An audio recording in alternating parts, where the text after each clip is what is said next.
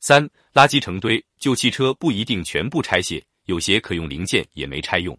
这类国家精密技术有所发展，公民平均收入达七百美元左右，居民中少数已有私人别墅。四、垃圾堆中出现钢管、轮胎、电缆和破旧汽车，部分垃圾回收处理后充当代工原料。这类国家已进入繁荣时期，人均年收入高达一千二百美元以上。工商界人士比较重视管理和经济学。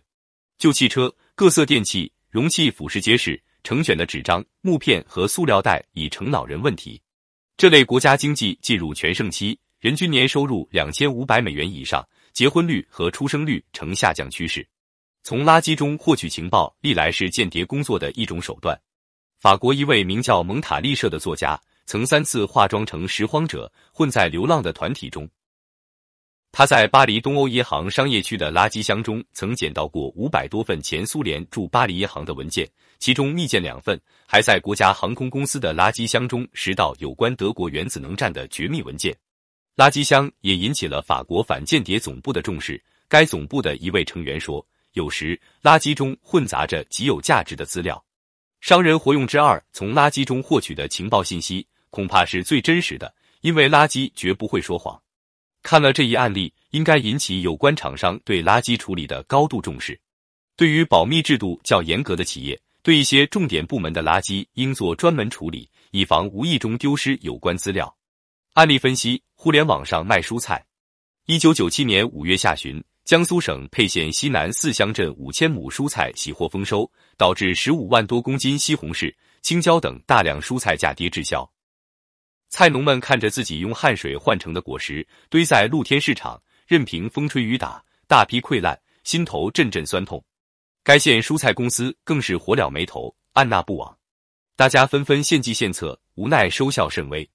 正在此时，新到该县蔬菜公司的大学生小张不好意思的提了一条建议：为何不用用互联网络？一句话提醒了大家。六月十二日，该县将这一信息输入全国信息网后。不到两小时，武汉、天津等地的十家批发市场就表示对此信息感兴趣。几天后，大批车队开进沛县，蔬菜卖出去了，菜农们笑逐颜开。品尝到胜利的甜头，沛县人沸腾了。他们认识到了网络的神奇功效。根据入网要求，沛县建立了由三名专职、二十余名兼职人员组成的信息情报队伍，进行市场调查，每天准时将该县各市场的菜价。成交量及时发送信息中心，并接收农业部发回的当天全国各地农副产品信息、价格行情。县蔬菜公司再将信息传递给种植养殖大户、运销大户。据统计，自入网以来，沛县每天发出农副产品销售信息二十余条，接收外地副产品供求信息四百余条，销售蔬菜三千万公斤，分别销往上海、武汉等二十多个大中城市，销售量比去年同期增加了六倍。